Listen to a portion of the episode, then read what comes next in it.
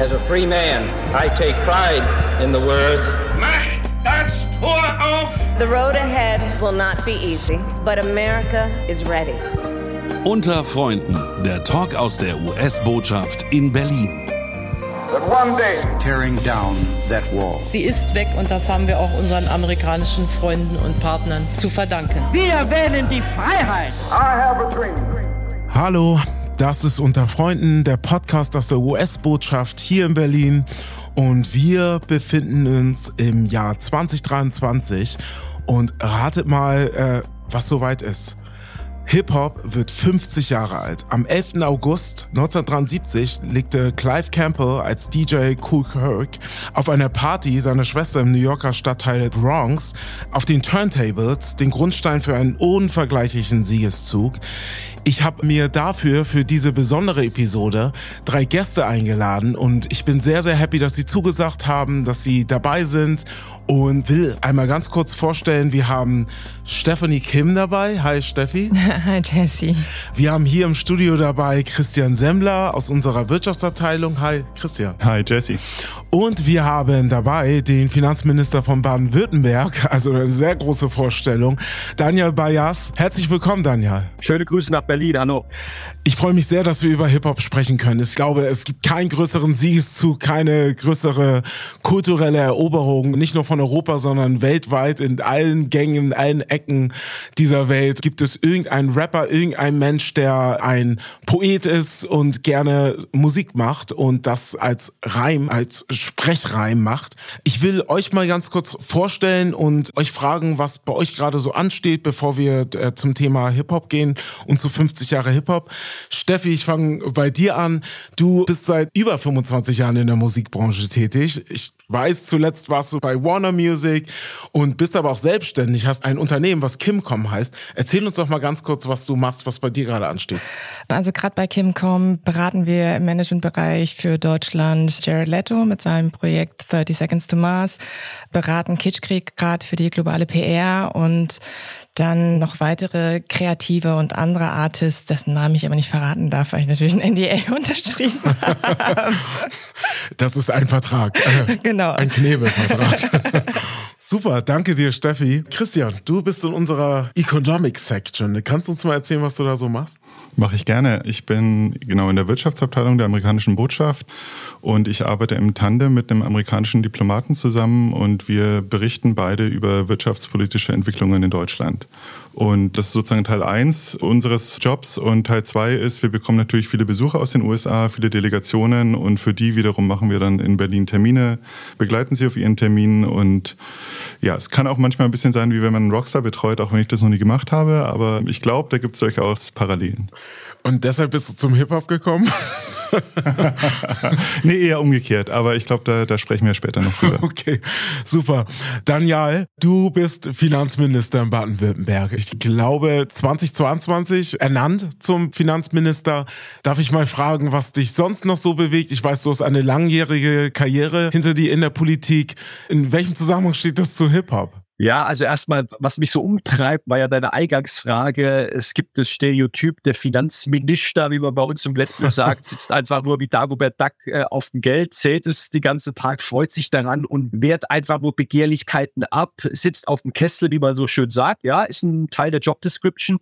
Das Geld sitzt auch nicht mehr so locker und gleichzeitig ist es so, dass wir in Baden-Württemberg ja uns auch als Economic Powerhouse verstehen. Wir merken aber auch, die Welt wartet nicht mehr in den USA, der Inflation Reduction Act, China, die auf der Weltbühne unterwegs sind. Und wir müssen gucken, wo wir bleiben. Wir sind das Land der Weltmarktführer. Wir haben 800 Unternehmen, die höchst erfolgreich Produkte in die ganze Welt verkaufen. Aber damit wir noch in Zukunft erfolgreich bleiben, da kann auch die Finanzpolitik, da kann auch der Finanzminister ein bisschen unterstützen. Das ist so meine Kernaufgabe. Aber ganz abgesehen davon war ich wahrscheinlich erst beim Hip-Hop und dann bei der Politik. Ich bin damit groß geworden als Konsument, kann man sagen als großer auch Anhänger dieser kulturellen Bewegung. Und ja, du hast es ja schon selbst gesagt, Jesse, in deiner Anmoderation dieses Mega-Erfolgs. Und man merkt ja heute Film, Kultur, Sport, Politik, Hip-Hop ist gar nicht wegzudenken. Das fasziniert mich. Und die wenige Zeit, die mir sonst so bleibt, versuche ich natürlich auch mit den angenehmen Dingen des Lebens zu verbringen. Und Hip-Hop gehört definitiv mit dazu. Vielen Dank dir, Daniel. Ich bin sehr froh, dass ihr alle heute dabei seid bei dieser Aufnahme. 50 Jahre Hip-Hop, ich habe es schon gesagt. Also zunächst breitete sich Hip-Hop aus New York, aus der Bronx in New York, über die Stadt New York und ganz Amerika aus. Aber natürlich hat Hip-Hop auch Fuß in Europa gefasst, besonders auch in Deutschland. Es ist nicht nur eine Musikrichtung, die damit 1973 und in den 70ern entstanden ist, sondern es ist eine ganze urbane Subkultur entstanden. Wie Daniel gerade kurz gesagt hat, ist von Subkultur gar nicht mehr so viel übrig, sondern es ist auch längst im Mainstream angekommen. Darüber wollen wir auch noch mal sprechen. Daniel, du hast gerade erzählt, wie es bei dir angefangen hat. Also ich denke an Graffiti-Sprayer, an die New York Subways, an Breakdance, also die B-Boys, wie einige der Kenner den ganz verrückten Tanzstil beschreiben würden.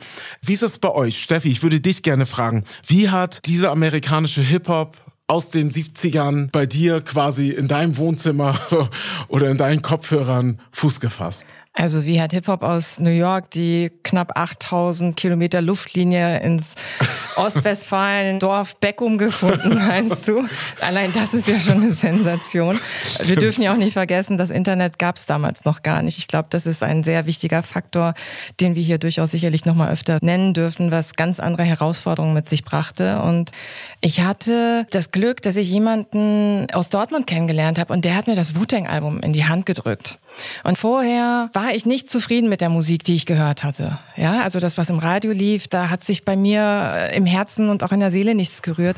Aber bei diesem Wu-Tang-Album bin ich förmlich explodiert. Ich wusste, das ist es das ist das, wonach ich die ganze Zeit gesucht habe. Und damit bin ich in Berührung gekommen.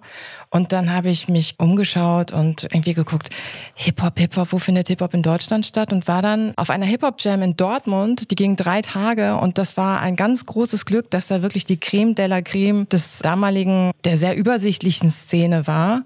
Auch mit so internationalen Graffiti-Writern wie Mo2 war zum Beispiel da.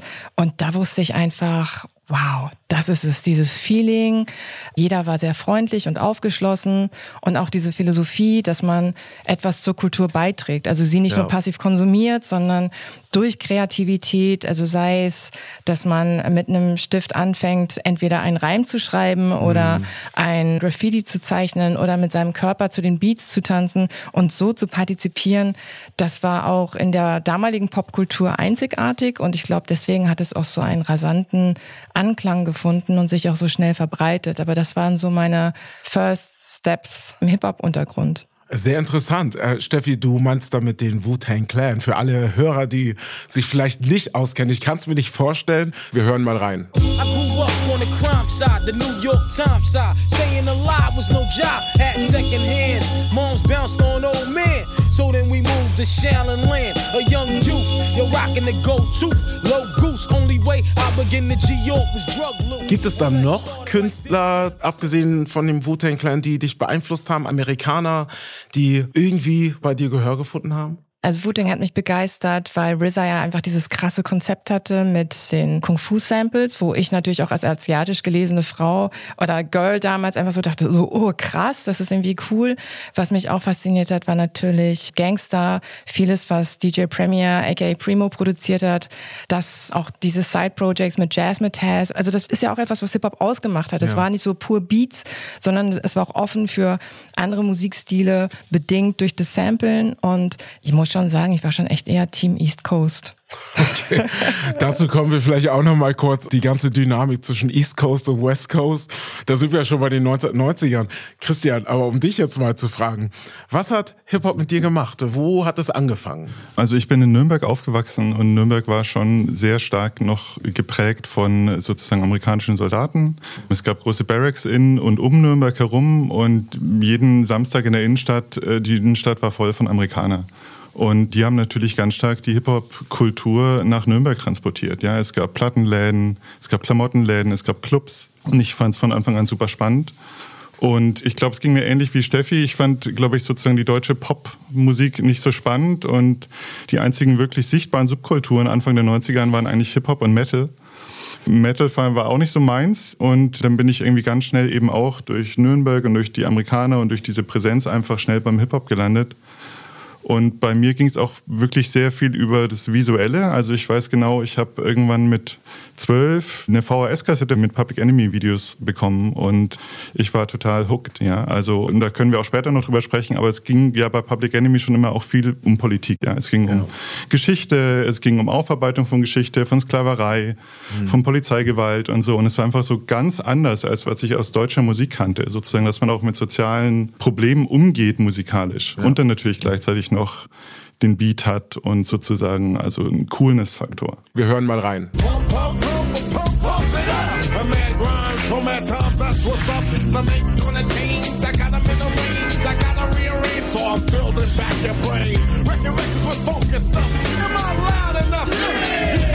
Give it up, give it up,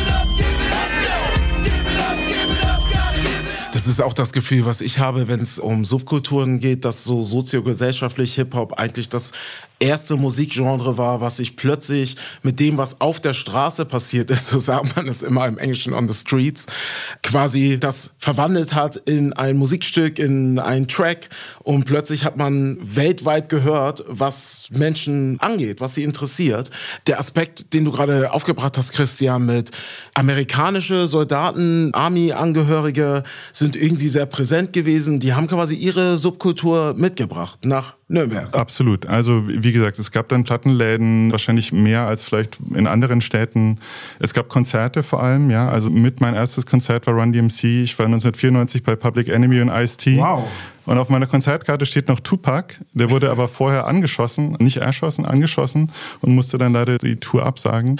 Wir hören mal ein Stückchen Run DMC und Tupac. It's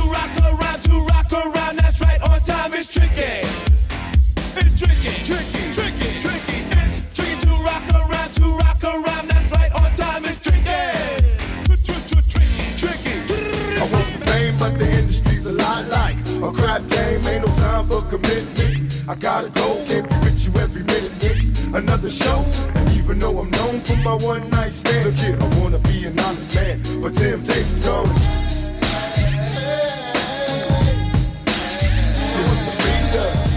Aber es waren wirklich immer viele Künstler im relativ beschaulichen Nürnberg, auch Wu-Tang 1998 übrigens. Das kann man sich gar nicht vorstellen. Und in kleinen Clubs waren immer natürlich auch viele Amis dann immer im Publikum, aber es war wirklich viel Präsenz auch einfach. Ja. Also wenn man sich dafür interessiert hat und dann da sozusagen reingezogen wurde, dann ging das auch einfach sehr gut. Es war aber auch eine bestimmte, ich hatte vielleicht auch Glück, es war eine bestimmte Zeit. Ich glaube, später war das dann einfach viel weniger. Anfang, Mitte der 90er, vor Internet und so, war das wirklich, war genau diese Präsenz auch der Amerikaner vor Ort total ja. wichtig, dass diese Hip-Hop-Kultur so ankam. Sehr interessant. Danke dir, Christian. Hip-Hop ist 50 Jahre, deshalb sprechen wir auch immer wieder in der Vergangenheit. Es ist einige Zeit her. Dann ja, wie ist es bei dir gewesen? Also von NRW, Steffi, Christian in Nürnberg in Bayern zu dir. Wo bist du aufgewachsen? Was hat Hip-Hop mit dir gemacht? Also ich habe bei beiden jetzt genau zugehört und ihr habt es mir vielleicht gesehen, ich habe echt geschmunzelt, weil ich meine, jeder macht seine individuellen Erfahrungen und Begegnungen, aber ich habe mich da jetzt mega wiedergefunden, was die beiden gesagt haben und da merkt man, ich glaube, weil wir auch altersmäßig jetzt nicht weit auseinander sind, das sind so Wellen, die dann rübergeschwappt sind und ich glaube, wir wurden alle drei mit derselben Welle erwischt. Es war bei mir genau wie bei euch beiden. Also bei mir ist es so, ich habe Basketball gespielt in Heidelberg und die coolsten Spiele, auf die man sich gefreut hat am Wochenende, war, wenn man gegen die jungen Mannschaften der Amerikaner gespielt hat, bei denen, das hieß damals, mittlerweile ist das Konversionsfläche, das war im Mark Twain Village oder im Patrick Henry Village weil danach konnte man cool irgendwie in der PX Nike Sneaker kaufen und bei KFC essen, die Sachen, die es halt also nicht gab. Und dann hat irgendwie einer der amerikanischen Kids auch da seinen Sony Ghetto Blaster dabei gehabt und hat dann nach dem Spiel so ein bisschen Musik angemacht. Und es war so, wie es bei Steffi genau der Fall gewesen ist. Enter the Wu-Tang, ich glaube, die kamen, wann kam das raus? 1993 oder so und das müsste 95 gewesen sein, da war ich zwölf, habe das gehört und das war roughe Beats, ich habe natürlich kein Wort verstanden, aber auch das hat mich irgendwie elektrisiert und habe gedacht, boah, ich will nie wieder beim Leben was anderes hören. Das war auch das, was mich an Hip-Hop bis heute so fasziniert, das spontane Bam, einfach da in your face und vor allem auch dieses kreative Element, weil jeder kann mitmachen. Breakdancer, äh, Graffiti-Sprüher, DJs. Man kann sich am Mic ausprobieren. Man muss eigentlich nichts mitbringen. Das Sampling hast du schon gesprochen, Steffi. Also man nutzt ja schon geschaffene Kunst, um sie weiterzuentwickeln. Das hat mich schon geflasht, hat mich schon ziemlich fasziniert. Und insofern war es auch die Amerikaner, die amerikanischen GIs, die amerikanische Kultur, die nach Heidelberg, die eine lange US-geprägte Geschichte auch haben, die es dazu gebracht haben, dass ich erst mal mit Hip-Hop in Kontakt gekommen bin. Und dann habe ich auch, so wie Christian das beschrieben, habe so ein bisschen versucht, natürlich einen Blick hinter die Kulisse, hinter die Fassade, hinter die, ja, auch ein bisschen Angeber-Rhymes zu werfen. Und man hat gemerkt, hey, da sind Leute, die haben eine Botschaft, die haben eine Message, Ungleichheit, Drogen, soziale Probleme, Bürgerrechte, you name it. Ich habe damals übrigens Christian von Public Enemy nicht eine VHS-Kassette, sondern von Chuck D, der ein Buch geschrieben hat, glaube ich. Red Race Reality oder sowas, war irgendwie im Sale, äh, irgendein Buchladen, ist offenbar nicht so gelaufen, aber ist mir in die Hände gekommen und habe so ein bisschen versucht, einen Blick dahinter zu werfen. Und das Interessante, wenn ich das noch kurz sagen darf, das hat dann so ein bisschen den Kreis geschlossen, war das natürlich auch der Beginn des deutschen Hip-Hops. Also du hast es gesagt, Jesse, amerikanischer Hip-Hop 50 Jahre alt, deutscher Hip-Hop, ich glaube ungefähr 35 Jahre.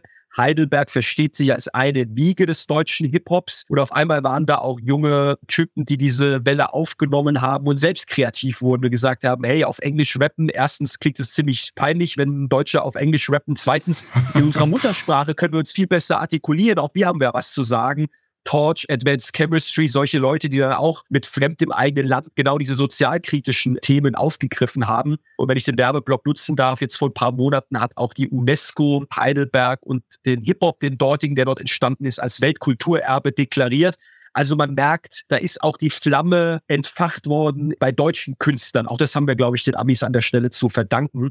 Und insofern wurde die Message, wurde die Botschaft aus der Bronx 73 weitergetragen in deutsche Mittelschichts-Kinderzimmer, wenn ich das mal so sagen darf. Und das ist schon eine mega Erfolgsgeschichte.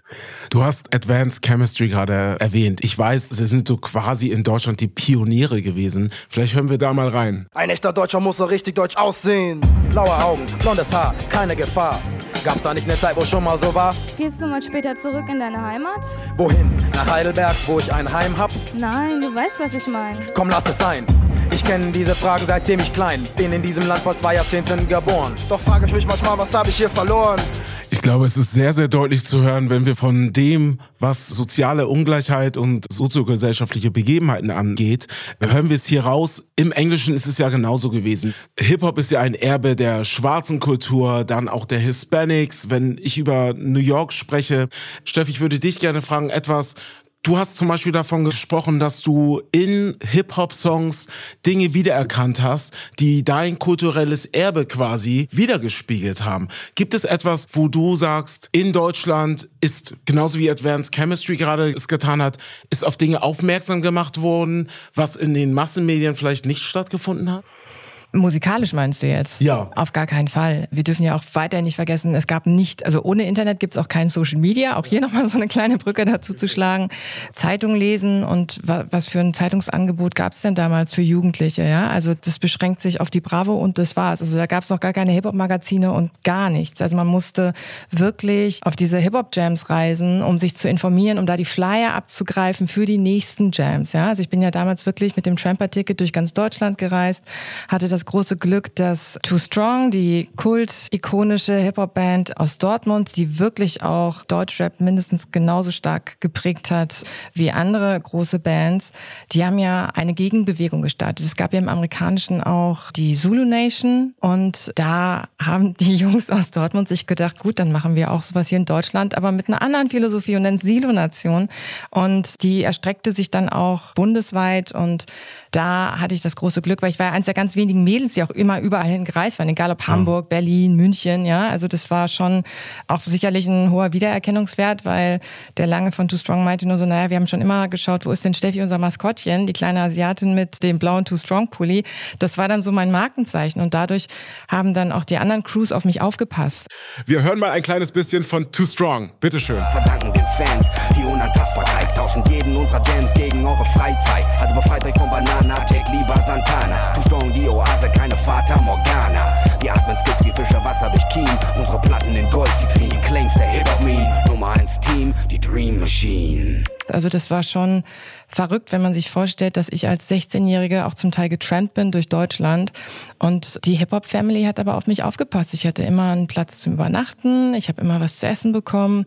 Und die Jungs fanden das einfach auch super, dass sie gesagt haben, ey, da ist halt einfach auch ein B-Girl, weil ich habe damals gebreakt, mhm. die sich so, so reinkniet in das Ganze und die das so will. Ja, und da hat damals dann auch Göktan von No Remorse, wo auch DJ Star Wars gespielt hat, das war mein Mentor. Der hat mir komplett Hip-Hop erklärt mit der Philosophie, hat gesagt, mach mal das, was magst du, ne? Magst du Graffiti oder Breaken oder DJ? DJen oder Rappen, mhm. probier das mal aus, find da was für dich und hat dann gesagt, ey, dann frag doch hier den äh, Michael, also den Star Wars, ob, ob, ne, ist DJ, also ich habe da wirklich, wirklich ganz viele quasi Freunde gehabt, die sehr ernst mit mir in diese Kultur abgetaucht sind und mich auch an die Hand genommen haben, dass ich da auch wirklich einen angstfreien Raum hatte. Also das ist heute total undenkbar.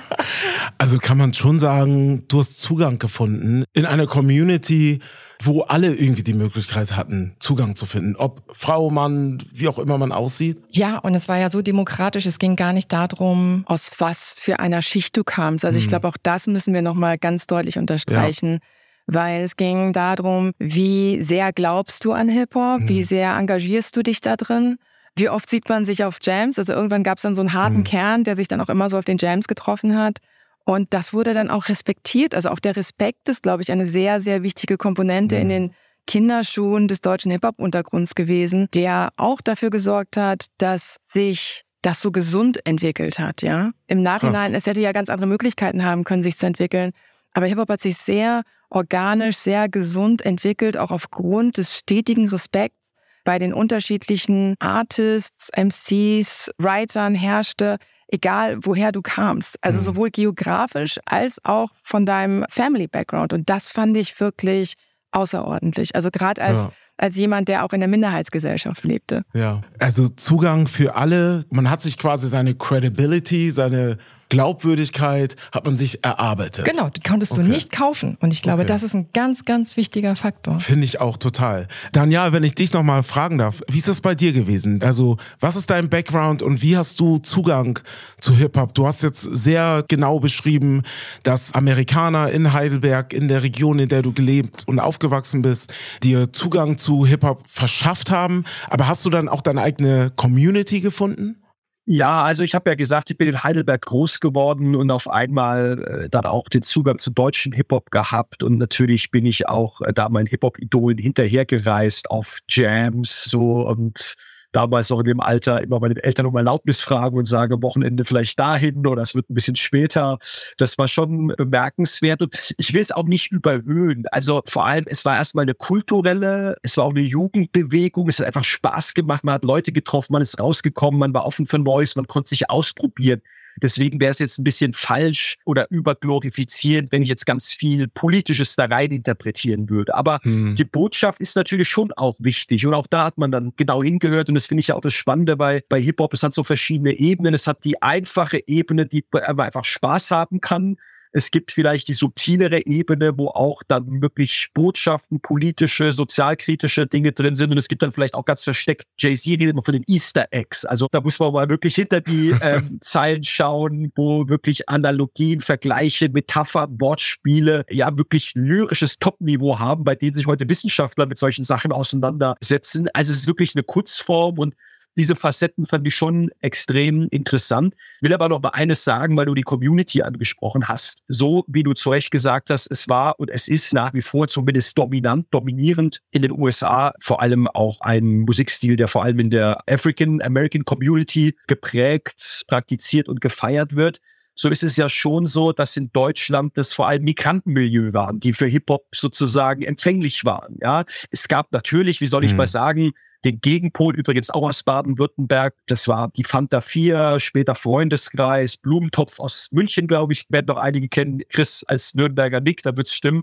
Und auch hier mal ein Stückchen von Fanta 4, Freundeskreis und Blumentopf. Ja Mann, irgendwie hast du ja recht und trotzdem geht's mir schlecht. Echt beschissen, denn ich möchte mal wissen, welcher Film auf dieser Welt einen Oscar erhält, in dem die weibliche Hauptrolle fehlt, denn sie ist weg. Weg! Und ich bin wieder allein, allein. Sie ist weg, weg. Davor war schöner allein zu sein. Toronto hält Einzug in bundesdeutschen Vorstädten. Freundeskreis wird zu Amigado. Der Tupac Amaro, der Stuttgarter Mario. Unser Lingo Reste aus und diese Schmelztiegel. Wir bringen euch Hip-Hop-Sound, in dem sich die Welt spiegelt. Weil wir den Black bewahrt und wir selbst lieben. Das ist für die Heads, die Raps aus 0711 lieben. Hey, sagt, wie geht's euch? Yeah. Solana. Oh, und wie stehen Aktien? Yeah. Solana, Solana. Sagt, wie findet ihr das Wetter? Solana, Solana. Und wie geht es euch privat? Solana. So, das waren eher, sage ich mal, die, ja, soll ich das sagen, die, die, die bio-deutschen Mittelschicht-Kids, die was draus gemacht haben. Aber wenn man in die Breite schaut und auch in die weitere Entwicklung, vor allem als der Gangster-Rap kam, war es vor allem Migrantenmilieu. Und ich glaube, das ist auch nicht ganz zufällig, weil auch die haben ja irgendwie gesagt, wir brauchen eine Plattform, wo wir uns mitteilen wollen, wo wir unsere Themen positionieren wollen, wo vielleicht die deutsche Mehrheitsgesellschaft noch nicht so ein Gehör irgendwie hat. Und ich glaube, deswegen ist das kein Zufall dass vor allem auch diese Migranten-Community eigentlich diejenigen waren, die auch Hip-Hop in Deutschland mega gepusht haben. Ich will vielleicht noch mal eines sagen, was ich ganz interessant finde, weil ihr gerade fremd im eigenen Land eingespielt habt. Und da sieht man mal auch, wie Hip-Hop sich, ich will gar nicht sagen, weiterentwickelt und missbraucht wird, aber trotzdem, wie auch andere vielleicht die nicht auf der richtigen Seite der Geschichte stehen. So, das ist jetzt meine persönliche politische Bewertung wie sie aber von Hip-Hop auch lernen können. Nämlich der Alexander Gauland, der AfD-Politiker, hat vor ein paar Jahren mal das Zitat gebracht mit Blick auf Flüchtlinge in Deutschland. Heute tolerant, morgen fremd im eigenen Land.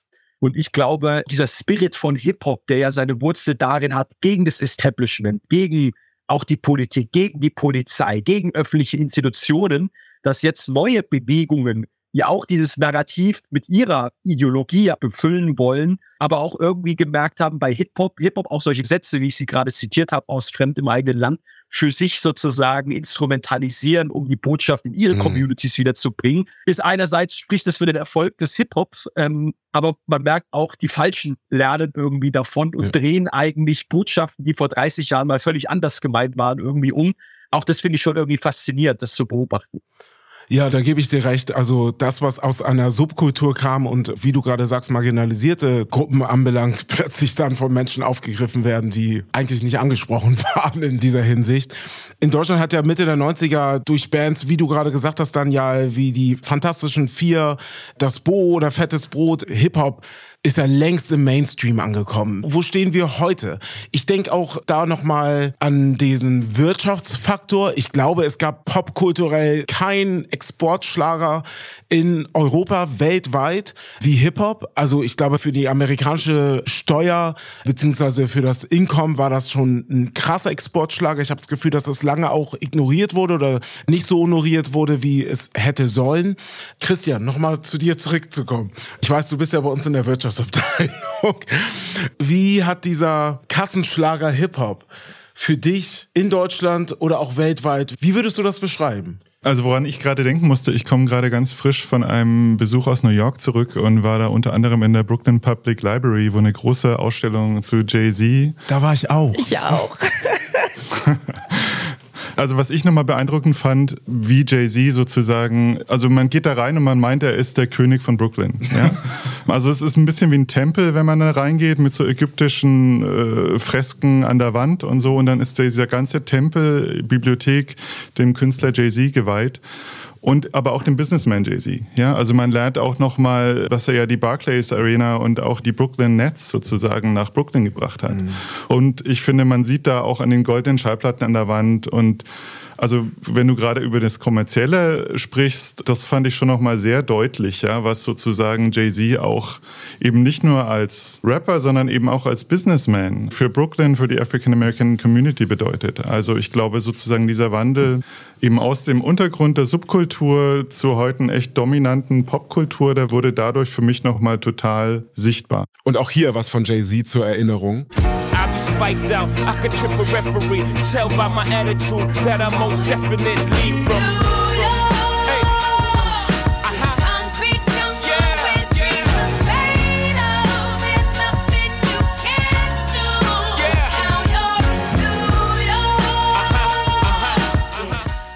glaube, da spielt noch eine andere Komponente eine riesige Rolle. Und zwar hat sich ja Hip-Hop nicht nur auf die Musik beschränkt, sondern es ging ja auch um deine Appearance. Ja, Es gab, also jetzt haben einige damals mal drüber gelächelt, dass es so eine Hip-Hop-Uniform gab, aber man hat sich ja damals auch schon sehr klar positioniert durch die Kleidung. Ja, Also die Techno-Leute haben sich anders gekleidet als jetzt Hip-Hop-Leute und Pop-Leute waren es eh egal. Ja, Aber diese Identifizierung ging ja über das Konsumieren bis in den Kleiderschrank hinein. Und diesen Lifestyle, den hat es ja vorher nicht gegeben. Also ich meine, Baggy-Klamotten. Also Baggy gab es einfach vor Hip-Hop in Deutschland nicht. Ne? Also auch das mal so als Statement zu sagen, das ist heute gar nicht mehr wegzudenken. Aber das hat ja diesen Export einfach auch nochmal so, so gefuelt, weil ich meine, Run DMC, My Adidas, ja, also sagt alles, die Superstars damals anzuziehen, das war Pflicht, wenn man irgendwie B-Girl oder B-Boy war. Da musstest du die Superstars haben, ja, mit den Fat Laces natürlich. Und das hat ja natürlich dazu beigetragen, dass diese Kultur nicht nur auf Musik beschränkt war, sondern auch quasi diese Kleidungscodes gab, ja. Also ich wusste einfach, wenn jemand so eine Adidas-Jacke trägt, da alles klar, die Chancen, es ist ein Rider oder ein Breaker, es ist relativ hoch, ja. Du konntest einfach erkennen, ob jemand Hip-Hop hört. Ja, und das war ein wichtiges Merkmal, weil da stand halt irgendwie nicht kurz in deiner Bio bei Instagram drin, weil es gab halt kein Insta. Ja? und, und wenn ich nur noch mal da kurz einsteigen kann, da finde ich wiederum das Krasse, wenn ich heute meine Tochter zur Schule bringe, ins Gymnasium, fünfte Klasse, und wenn ich da so die größeren Kids alle sehe, die sehen alle aus, wie ich gerne ausgesehen hätte in den 90ern. Ja, die haben alle irgendwie Jordans an, die haben irgendwie die coolsten NBA-Trikots und zwar alle. Also das ist sozusagen nicht die Minderheit, sondern die Mehrheit.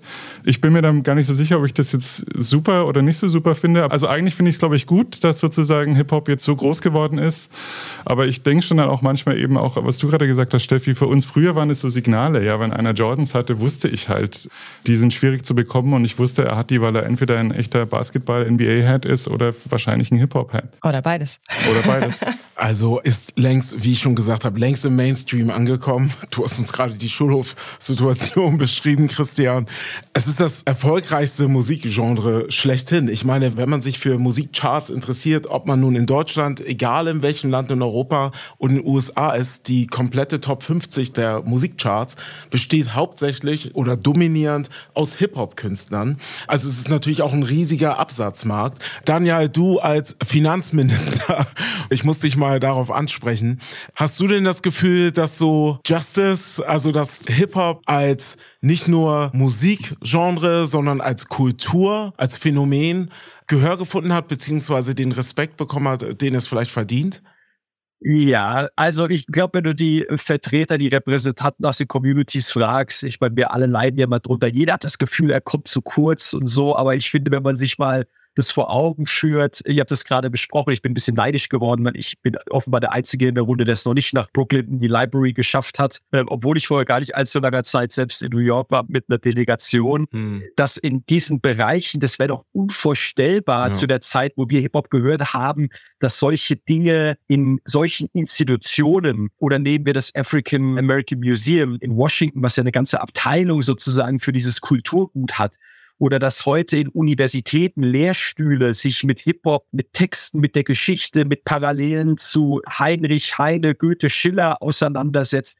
Das wäre unvorstellbar, als ich 15 war und meiner Musiklehrerin damals, ich glaube, es war auch sogar Ente Wu-Tang oder Rakim, ich erinnere mich nicht mehr genau, in die Hand gegeben habe, als jeder Schüler mal so ein bisschen Musik mitbringen wollte und sie dann irgendwie nach zwei Minuten das wieder ausgemacht hat, weil sie gesagt, boah, ist ja schon irgendwie düsteres Zeug. Und es ist einfach eine Erfolgsgeschichte und das muss man ja auch mal so zelebrieren. Bis hin übrigens in die höchsten politischen Ämter. Ich erinnere mich gar nicht vor allzu langer Zeit, das muss man natürlich hier beim Podcast der US-Botschaft auch nochmal droppen, dass der Speaker der Demokraten im Haus, der neue, der ist Hakeem Jeffries, in seiner Antrittsrede, ja, als Junge aus Brooklyn ja quasi, das war ja eine Verbeugung vor dem Rap und auch die Sprache und Rhetorik, die ja im Politischen enorm wichtig ist, sich darauf quasi stützt. Das ist also, es ist Teil der Identität geworden.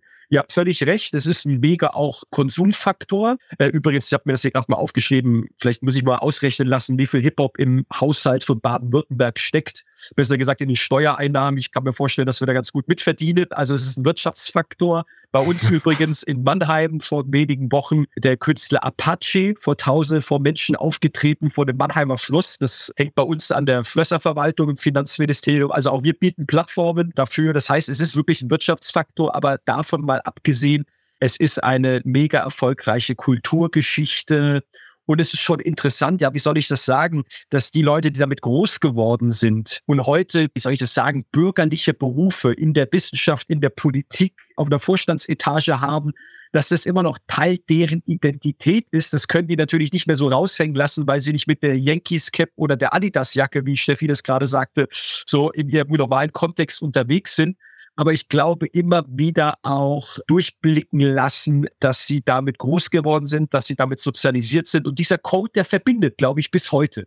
Das verbindet bis heute. Und das habe ich übrigens auch gemerkt, als ich noch selbst Mitglied im Deutschen Bundestag war, den Lars Klingbeil, SPD-Vorsitzenden, kennengelernt habe, auch ein großer Hip-Hop-Fan. Man kommt dann ins Gespräch und droppt ein, zwei Alben, die man vielleicht damals gehört hat und der andere sagt es und man hat sofort eine Ebene gefunden. Man hat sofort eine Ebene, auf der man irgendwie sprechen kann. Und ich finde, das verbindet. Das verbindet Menschen in Zeiten, wo wir das Gefühl haben, die Gesellschaft driftet auseinander und ist polarisiert, brauchen wir mehr verbindende Elemente. Ich glaube, da leistet auch Hip-Hop einen ordentlichen Beitrag. Es verbindet, weil wir aber auch die erste Generation sind, die das quasi aus der Jugend ins Erwachsenen-Dasein tragen. Also auch da nochmal so ein demografischer Hinweis, weil also in Deutschland gab es keine Generation vor uns, die Hip-Hop gehört hat. Deswegen gibt es auch noch nicht die Implementierung von Hip-Hop in einem Studiengang zum Beispiel, weil die Wege dahin ja noch viel länger sind, ja, weil die kommerzielle Kommerzialität von Hip-Hop ja auch, obwohl wir jetzt 50 Jahre Hip-Hop feiern, 35 Jahre existent in Deutschland, aber diese Kommerzialität ist ja erst vielleicht vor 15 Jahren gebrochen worden, plus dann den Respekt, den man auch aus Amerika Gott sei Dank bekommen. Zum Beispiel Kendrick Lamar kriegt den Pulitzerpreis. Mhm. Da werden dann auch andere Professoren hellhörig, die das vorher negiert haben, einfach weil es eine Musik ist, die aus einer äh, sozialen Schicht entstammte, die natürlich auch hier in Deutschland nicht mit offenen Armen als jetzt, okay, da kommt jetzt die Weisheit her, gesehen wurde. Auch da muss man sagen, dass da schon auch in Europa eine hohe Diskriminierungsrate herrschte, weil zum Beispiel auch kein einziges Major-Label wollte Hip-Hop sein. Kein einziges Label wollte Sido sein. Kein einziges Major-Label wollte Bushido sein. Das haben wir den Jungs von Agro Berlin zu verdanken. Ja. Auch da, da gab es einfach diese Glasdecke, die so stark war und verhindern wollte, dass diese Musikrichtung in Deutschland erfolgreich wird. Und man hat eigentlich im Grunde genommen, Steffi, du beschreibst es gerade, haben die Menschen dann genau das gemacht, was Hip-Hop vor 50 Jahren getan hat. Sie haben die Subkultur genommen, sie weitergetragen und ihr eigenes Ding daraus gemacht. Wenn wir jetzt über Künstler sprechen, Menschen, die es selbst gemacht haben. Wenn man uns nicht will, machen wir es selbst. Ja, und das ist die Superpower von Hip-Hop. Ja, auf jeden Fall. Das ist ein fantastisches Schlusswort. Ich muss euch jetzt aber auch noch mal ganz kurz fragen. Also, ich finde, trotz des Mega-Erfolges von Hip-Hop, 50 Jahre, Happy Birthday Hip-Hop, es ist immer noch fresh and dope. Das kann man, glaube ich, so sagen. Jetzt habe ich auch noch mal ein paar Worte gedroppt, die cool sind. Ich frage jetzt aber, Daniel, zum Schluss noch mal. Was bedeutet dir die deutsch-amerikanische Freundschaft? Kontext zu Hip-Hop, aber auch grundsätzlich. Du hast gerade erzählt, dass du in New York warst. Das muss ich jetzt noch mal hören. Vielleicht darf ich noch mal einen Satz zu Hip-Hop sagen. Gerne. So oft habe ich die Gelegenheit, nicht darüber zu sprechen, deswegen will ich es jetzt voll auskosten. Aber ich will eines noch mal sagen, also 50 Jahre, ich glaube, das ist ein wichtiges Datum. Es wird ja auch gebührend gefeiert, zumindest in den Milieus, in denen es auch irgendwie wichtig ist. Ich finde auch, man muss schon auch einen differenzierten Blick haben, Hip-Hop ist so widersprüchlich wie die Gesellschaft, in der wir leben. Ja, wir sehen das ja auch. Es ist super erfolgreich. Das war jetzt auch die letzte Dreiviertelstunde ja eine Verbeugung von uns allen. Wie soll es auch anders sein? Und gleichzeitig sehen wir natürlich auch die Entwicklungen von Frauenfeindlichkeit, von Homophobie. Auch da wird sich mhm. ja berechtigt kritisch mit auseinandergesetzt. Insofern, ich glaube, die Widersprüche, die wir in der Gesellschaft haben, die Entwicklungen, die gibt es auch dort. Und auch dort findet ja auch wirklich politische Diskussion über Political Correctness und dergleichen statt. Und das finde ich spannend. Und deswegen ist auch Hip-Hop Hip-Hop ein Spiegel der Gesellschaft. Und das finde ich, macht es irgendwie so spannend.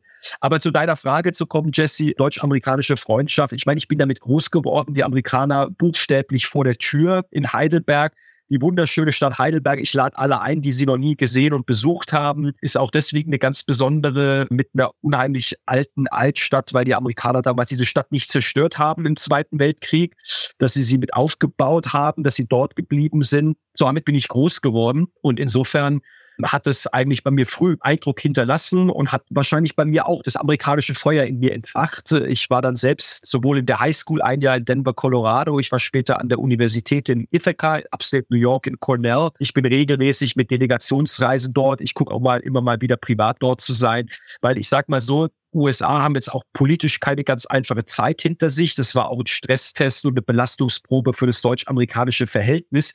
Aber man kann es ja nicht nur davon abhängig machen, wer jetzt gerade im Weißen Haus oder im Kanzleramt sitzt, sondern auch die Ebenen drunter, die Freundschaften. Und zwar nicht nur im politischen Sinne, sondern wirklich im persönlichen Umfeld gibt es so viel Teils, die man auch jeden Tag mit Leben füllen muss. Da kann man nicht immer nur auf die Politiker schauen, und deswegen ist mir das ein wichtiges Anliegen, da auch meinen Beitrag zu leisten. Insofern, ich bin immer gerne dort und ich habe immer auch gerne amerikanische Gäste zu Besuch, die ich bei uns in Baden-Württemberg in The Land, wie wir neudeutsch sagen, herumführen kann. Und insofern ist das, glaube ich, etwas ganz Wichtiges, nicht nur politisch die großen Aufgaben, die wir vor uns haben, gemeinsam zu meistern, sondern eben auch das Zusammenleben Details, über die wir jetzt auch gesprochen haben in den letzten Minuten, jeden Tag mit Leben zu füllen. Und deswegen ist es, glaube ich, was ganz Besonderes.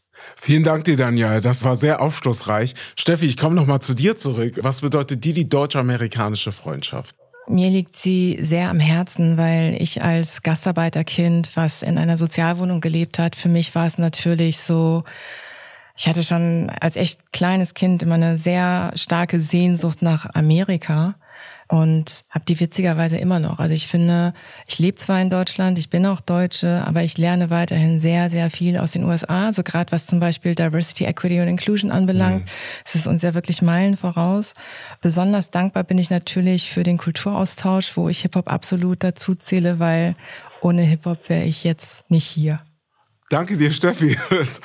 On point. Danke dir. Christian, wir sind ja beide in der US-Botschaft tätig. Was bedeutet dir die deutsch-amerikanische Freundschaft? Ich schließe an, wo Steffi gerade aufgehört hat. Ohne Hip-Hop wäre ich nicht hier. Also ich würde direkt sagen, meine Liebe zum Hip-Hop hat mich zu meinem Job an der US-Botschaft geführt. Ich war 1994 zum ersten Mal in den USA, damals schon als Hip-Hop-Fan und ich war total geflasht. Ja? Also ich wäre am liebsten gar nicht mehr wieder zurückgeflogen nach Deutschland und bin gerade immer wieder nach New York geflogen und New York ist für mich immer noch so das Mekka für Hip-Hop, aber auch sozusagen als Sinnbild für die USA, ja, als Melting Pot, Salad Bowl, wie auch immer, ja, wo sozusagen alle Kulturen zusammenkommen und mich hat es von Anfang an fasziniert. Ich habe dann auch Regionalwissenschaften Nordamerika studiert und wollte immer irgendwas mit USA und Politik machen. Ja, also auch mein Politikinteresse wurde durch Hip-Hop geweckt, wie ich ja schon ein bisschen mit Public Enemy angedeutet habe. Und insofern ist sozusagen mein Job jetzt in der US-Botschaft ist meiner Hip-Hop-Liebe geschuldet. Wow. Ich würde zum Abschluss gerne nochmal Grandmaster Flash hören. Wir kennen alle den Track. Wir hören mal rein. Don't push me, cause I'm close to the edge. I'm trying not to lose my head. it's like a jungle sometimes. It makes me wonder how I keep from going under. Ich möchte mich bei unseren Gästen bedanken. Das war unter Freunden der Podcast aus der US-Botschaft in Berlin zu 50 Jahre Hip-Hop. Happy Birthday Hip-Hop. Und ich möchte mich bedanken bei Daniel Bayers, Finanzminister von Baden-Württemberg. Vielen Dank dir, Daniel. Danke für die Einladung. Hat großen Spaß gemacht. Danke. Steffi Kim, Stephanie Kim, ich sag schon Steffi, sorry, Sehr wir gerne. sind schon close. Von Kimcom, vielen Dank dir. Das hat Spaß gemacht. Vielen Dank für dieses tolle Thema. Danke dir. Und Christian Semmler aus unserer Wirtschaftsabteilung in der US-Botschaft. Danke, Jesse, war super. Danke und wir hören uns im November wieder. Unter Freunden, der Talk aus der US-Botschaft in Berlin. It's one small step for man. I have a dream.